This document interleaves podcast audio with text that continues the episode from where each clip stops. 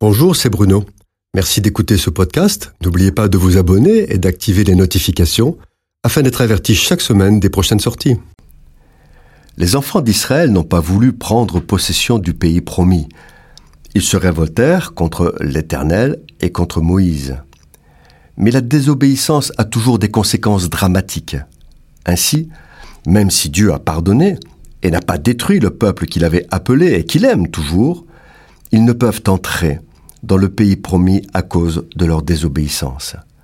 Ils doivent retourner au désert, et comme les espions ont mis quarante jours pour visiter le pays promis, ils erreront dans le désert du Sinaï quarante années, jusqu'à ce que cette génération qui a connu l'esclavage en Égypte et qui a vu tant de miracles disparaisse totalement, parce qu'ils sont incapables d'apprendre et se transformer.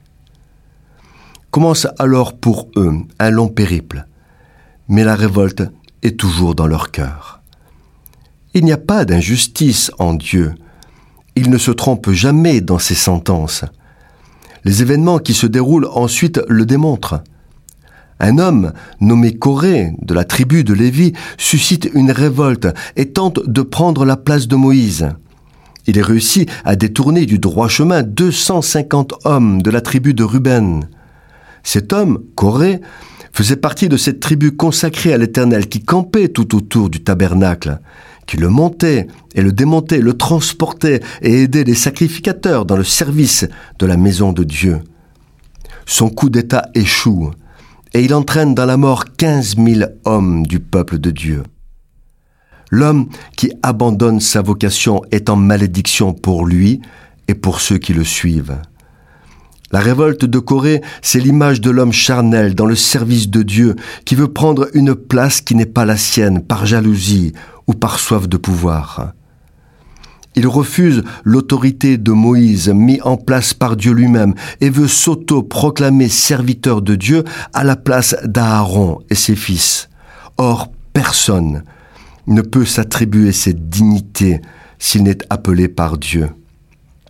De la même manière, personne n'a le droit de se désigner lui-même apôtre ou prophète ou docteur ou enseignant ou même pasteur dans l'Église de Jésus-Christ.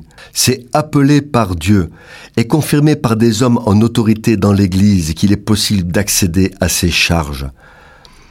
Que de fois n'avons-nous pas vu de faux apôtres et autres pasteurs autoproclamés prendre des fonctions qui ne leur appartiennent pas Mais nous avons vu aussi que leur fin était le plus souvent misérable et dans des dérives sectaires qui n'ont plus rien à voir avec l'évangile de gloire.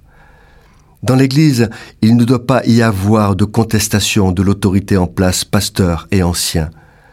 Nous respectons ces hommes parce qu'ils ont été placés par Dieu à ces responsabilités afin d'accompagner les croyants dans leur vocation. C'est Dieu qui appelle au service, c'est lui qui accorde les dons de l'Esprit, c'est lui encore qui fait participer ses serviteurs à des œuvres qu'il a préparées d'avance pour l'avancement du royaume des cieux. Chaque enfant de Dieu a sa place dans l'Église. Chacun a un rôle et une mission particulière. Et chaque mission au service, quel qu'il soit, a la même valeur aux yeux du Seigneur. Cette chronique a été produite par Bruno Oldani et Jacques Cudeville.